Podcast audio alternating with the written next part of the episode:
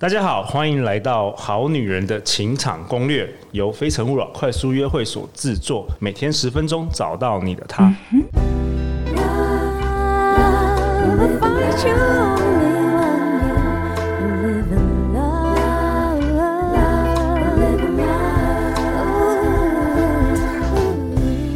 大家好，我是你们的主持人陆队长。相信爱情，所以让我们在这里相聚，在爱情里成为更好的自己，遇见你的理想型。本周我们都邀请到热门 Podcast 节目《一粒百优姐》的主持人文成。Hello，各位好男人、好女人们，大家好，我是《一粒百优姐》的主持人文成。文成，你要不要跟大家分享一下，为什么你想要开始这个节目，而且为什么它叫做《一粒百优姐》啊？啊、oh.，好女人分享一下。OK，OK，、okay. 其实。这件事有点私密，其实我我是一直做节目做到了快一周年的时候才开始跟大家分享这个理念哦，就是百忧解其实是一个我在大学的时候曾经吃过的一种药，OK，depression，对，忧郁，对，它其实是抗忧郁的一种药。那我我觉得其实每一个人的人生当中都有他的不容易。那如果我可以扮演一个像百忧解一般的药物啊，透过历史的角度，透过故事的分享，让大家可以在眼前你度过这个难关的时候，心里多一个力量，我觉得就是我存在的价值。哇，所以你是透过这个历史给大家一些正能量哎。对，我觉得可以透过历史疗愈。节目很像，难怪我们会那个凑在一起。没错没错。对啊，之前我听你的节目，你还在节目中有哭，我觉得哇，真的是。真情流露，真的。那个时候是帮他们举办毕业典礼，对，所以我，我我我其实觉得帮你的学生，对，帮学生准备他们的毕业典礼，因为他们这一届没有实体毕业典，真的，所以很遗憾。哦，好啊，那你今天这一集最后一集，你要跟我们讨论什么？哦，我觉得我们前面四集啊，聊的都是感情当中比较残酷或者是比较现实的一面，但是我觉得，就像我们的节目所说的，其实不要去放弃希望。永远会找到你的理想型，对，所以我觉得这一集呢，我们来带给大家一些新的启发。我们从正面阳光的角度重新来看待爱情的价值。哇，太好了，太好了。OK，所以我今天呢，其实要跟大家分享的是刘娥跟宋真宗的故事。OK，刘娥跟宋真宗的故事。嗯，我先讲一个大家可能都听过的传说，叫做狸猫换太子。哦，我知道，我知道，有听过、这个。对，这个应该大家看过那个包公案都有听说过。对对对，那就是说当时的皇帝呢，他。两个宠妃同时怀孕，但一个是假的，一个是真的，啊，换过来了。对对对对，嗯、那其实，在《狸猫换太子》里面，那个坏的刘。皇后就是我今天要讲的刘娥，刘娥。而且我听说她其实没有那么坏，对，是因为这个事件一直放大了是是？对，没错。而且其实刘娥跟所谓的狸猫换太子那个主角宋仁宗，他们后来的感情还特别的好，虽然他们没有血缘关系。这样，好，我我跟大家稍微介绍一下刘娥哦。刘娥她其实出生于四川。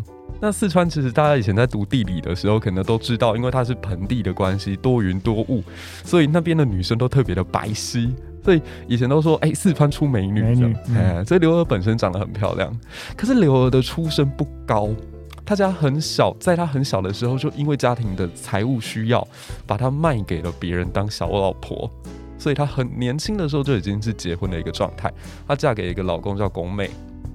然后嫁给这个龚先生之后呢，龚先生的财务能力也不是特好，所以两个，普通人家，对，又是普通人家。然后再加上四川这个地方特别容易起兵造反，就是有一句话叫做“天下未乱，蜀先乱”。OK，所以所以当时蜀这个地方是很乱的，所以我们说搬搬搬搬到了开封去，搬搬到了宋朝的首都，就跟我们现在很多人会跑来台北打拼这种感觉很像。就来了以后，这个龚先生还是活不下去，那怎么办呢？只好跟刘娥说。我是真的没钱啊，我我我可以把你卖掉吗？对，我觉得往往人生好像走到这里就快要走不下去了，这这是一个很悲惨的开局，这跟潘金莲有的比，你知道吗？可是刘娥始终我觉得她没有。丢掉一些善良的本质，所以他虽然接受了这个命运的安排，可是他也蛮幸运的，他被卖到了当时一个非常闲散的王爷府中，而这个王爷的名字呢，就是赵祯，就是后啊，对不起，就是宋真宗。OK，那宋真宗其实在当初迎娶刘娥的时候，他是没有任何头衔在身上的，因为当时他的大哥还在。呃，基本上也不会传到他。对他大哥是因为后来得了疯病，就是应该也是精神上的问题，所以后来失去了皇位继承权。那等于说当时的这个宋真宗迎娶刘娥的时候，是觉得闲散王爷遇上可爱王妃，这应该是一段很浪漫的故事，这样。嗯，那、啊、也的确哦，就是 这段如果大家去看《宋史》，应该会觉得很不好意思。因为宋真宗自从娶了刘娥之后，他面见到他父亲的时候，显现出面黄肌瘦的一面。你说，你说纵欲吗？对对对对，哦、所以当时 宋感情很好，就对了。纵欲、嗯，所以宋太宗很不喜欢这个儿媳妇，就你们每天都在开车的。对，说怎么又瘦了？到底有没有吃饭？对对对对，晚上纵欲过多。嗯，我觉得这这很可爱，这样。嗯、然后其实他。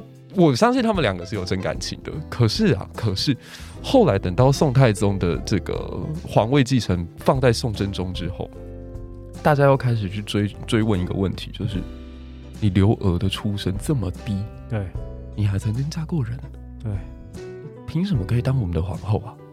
所以，其实当时宋真宗也面对到一个两难的局面，就是他政治上面他必须要让那一群士大夫群体认同刘娥，但一方面他又知道这件事情不能太快，所以他就告诉刘娥说：“我会封你为妃，但是我不可能一口气直接封你为皇后，因为背后还有太多世家大族要去摆平，那你要给我时间。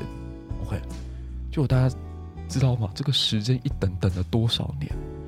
等了整整十年，十年，对，才才等到说士大夫群体慢慢的认同了刘娥，那刘娥也透过，其实他也是透过一些手段啦，例如说，他发现自己的身体是不适合生育的，可是如果他想要得到位分的提升，其实，在后宫当中，你的生存，你要说很难很难啦，说很简单也很简单，你有个皇嗣，你就有机会往上升，对，你有一个皇皇皇太子继承人的话，可偏偏他又生不出来，那怎么办？所以后来才会有这个狸猫换太子，对，他才去找了一个他的侍女姓李，OK，就是后来我们故事当中的李宸妃，然后把李妃献给了皇帝，那皇帝跟他发生关系之后，真的生下了孩子赵祯，那这个赵祯就是后来的宋仁宗这样子。那其实呃，你要说刘娥很超级狠嘛，对，他也有他狠的地方，他就告诉这个赵祯的生母李氏说：“你这辈子不能见你儿子。”你活着的一天都不能跟他相认哦。那为什么？其实很很很清很很能够理解啦。他如果说他跟李晨飞相认了之后，那我的投资不就失败了？这等于是为别人做嫁衣嘛。所以刘娥不会做这种事，他就限制这个孩子跟真正的生母能够见面。那当然，这后来也埋下一个伏笔。OK。那刘娥其实，在其他方面上面，我觉得她其实保持的非常非常一贯的，就是她是为了她的丈夫好。所以她可以忍受十年的孤独，然后她也可以忍受自己的丈夫跟别人生孩子。对，这当然在在我们现在听起来觉得很荒谬，可在那个时代里面，你不得不去见识到说，一个女人其实她是可以超级有智慧的，她的每一步她都算得很精准。就是其实我我我发现我在看这个刘娥的故事，我发现她真的是把一手烂牌打出这个精彩的人生的。对，而且我觉得她好像有帮夫运的。对。对，就是其实你可以很明显的感觉到，宋真宗其实原本很弱，原本很弱哎、欸，真的是因为这个女这个刘儿帮他对越来越好，越来越好。我觉得感感觉他似乎有这个帮扶运。对，就是我我觉得很好玩的一点，就是我们读历史的人有时候会开玩笑说，这个宋真宗其实应该叫怂真宗，他超怂的。对，就是他签了一个千古以来大家都觉得很屈辱的东西，叫澶渊之盟。对，就是他。然后后来他因为澶渊之盟签完之后，他觉得很没面子。我我怎么会去跟辽国互相称兄弟呢？这是中国历史上从来没有发生过的事情。所以为了要帮自己长脸，他要去搞出什么泰山封禅，他跑去泰山，然后去祭拜，然后到处搞什么天书降临，说有什么仙人来说我做的超好啊，他现在降天书给我啊，这样。可是其实这个皇帝的内心超级空虚的，因为他知道自己根本无所作为，这样。所以如果没有刘娥在他身边镇住他，告诉他说：“嗯，你弱没有关系，我也弱啊。我我我曾经是一个从最底层爬上来的人，我也弱，对，但是没有关系的。我们能够在弱的局面之下去找到好的大臣来帮助我们，无为也能治啊。为什么一定要大有为呢？”就是我觉得刘娥的这种政治观念，或者是他的人生哲学很特别。就我们有些朋友会特别的争胜好强，我一定要什么，我一定要得到什么，我现在就要。可是往往我们会被“现在”这两个字绑住，因为你当你只着眼于现在的时候，你就会忽略掉有一个更重要的东西叫未来。对，那刘娥她是一个很有大局观的人，他觉得我现在可以牺牲什么换到什么，我为了等待的是什么，在未来可能可以得到一个结果，这是刘娥的大智慧。所以我觉得，在整个宋真宗王朝的时候，你可以感觉到他的智慧从一而终，贯彻在整个王朝里面。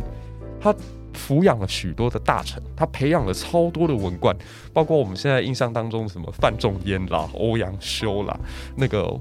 呃，李沆啦、王旦啦，这些非常有名的大臣，都是由刘娥这个时代所培育出来的。哎、欸，文文成，我记得，我不知道我们记记错，嗯、就是那时候是不是也第一次发行这个纸币啊？对，是那个时代吗？对，北宋，okay, 所以我没有记错，的确是这个，也是刘刘娥在在在位的时候。对所以他他其实提供了中国很多新兴的技术也好，那他真的是不错。所以你你你选他成为我们这一这个这一系列的最后一集，对，你是想要告诉好女人什么？哦、oh，OK，我我其实在觉得。大家现在活在一个男女平权的时代了，嗯，还是会有一些框框架架是绑束在女人身上的。这个社会还是用一些我觉得不太公平的眼光在看待大家。那我觉得社会可以对我们不公，但是自己不可以对自己不公，自己要帮自己找到价值与定位。刘娥的故事，其实我觉得最有意思或最有启发的点，是一个千年前在士大夫观念，一个男女这么不。平权的时代里，她可以证明我可以。然后在她的老公宋真宗去世之后，她继续帮助这个王朝保驾护航。而且几乎在他执政的那段时间里头，叫做没有吕后武后之恶，但是有吕后武后之功。就是他的执政局面之下，宋朝是迈向了一个黄金年代。我相信大家可能常常听到宋朝，都会觉得，嘿，宋朝不是什么重文轻武啊，然后什么边疆打仗不行吗？可是实际上是宋朝，它几乎达成了所谓中国在十一世纪的文艺复兴。它是整个中国历代王朝当中留下最多呃文史典籍，以及经济发展到一个最巅峰的年代。所以有一个大历史学家叫陈寅恪，陈寅恪就说过一句话，他说：“华夏千年的发展历史是造极于赵宋之势。”哦，对。那为什么可以达成这个局面？我觉得第一点，刘娥的影响力很重要。你会发现说，宋朝自从有了刘娥之后，他们其实很愿意跟女人分权，而女人在政治当中往往也可以扮演到一个平衡的角色。对，我觉得，呃，过去可能很多人会觉得女主干政、聘鸡司晨都是一个负面的形容词。对，可刘娥证明说，不，女人执政之下，我们的天下仍然可以更好。对，我觉得千年前的刘娥就有这样的勇气，千年之后的我们其实同样也可以。对，所以我觉得，呃，想要给在这个节目里面收听的所有好女人们一个小小的正能量，就是很多梦想，很多希望，你可以做得到，只要你相信的话。哇，真的感谢文成这个礼拜分享哎，我觉得刘娥真的是，她真的是一手烂牌，真的打出了这个精彩人生。啊、然后你也特别挑选她的故事，在这个最后一集。能够给大家一个新的希望跟启发了。对，而且你以后每一季都来跟我们分享一些历史的故事，你这太会讲了。这是我的荣幸，因为对啊，我觉得很开心，就是我们今天透过一个爱情、两性跟历史，可以做到三角形的结合，然后我们提供很不一样的观点跟所有的朋友分享，这样、啊、我觉得这是很有趣的经验。很开心认识你啊！希望真的，我我陆队长预测你以后一定会大红大紫，真的。从从好女人情场出发，好不好？OK，好啊，好开心。好，最后最后再给你三分钟，有什么你想要这一次来？因为下一次搞不好就明年的。哦、对啊。有什么想要跟我们广大这些收听的这个好女人，特特别是很多都是二十五到三十五的女生，她们正在寻求。Maybe 人生，maybe 爱情，特别是你饱读诗书、熟悉历史，有什么可以再跟大家，你想要跟大家讲的？嗯，我我觉得把我们这个系列这样整个串下来哦，就是从第一集我们在讲，我们在爱情当中不要去扮演卑微的那一个，我们在爱情当中要永远记得自己的价值在哪里，然后记得一个非常不变的原则，就是人生当中有些东西会随着年华老去而慢慢凋零。可是有些东西随着岁月的增加会慢慢累积。那在爱情里面，你应该要去寻找的是可以累积的部分，而不要去在意那些外表会随着时间凋零的本东西。本质才是我们最重要的一个核心。然后我觉得在第二段、第三段故事里面，我希望能够透过一个不同的视角，让所有的朋友去理解到一件事：很多在我们感情当中看到的表象，只是因为你没有站在别人的立场。所以看到了很偏的方向。嗯，那如果我们可以换异地而处，所谓的同理心的培养，透过不同的角度重新去试检视，或者是观察，或者来看自己，或者来看别人，我相信都会有不一样的格局。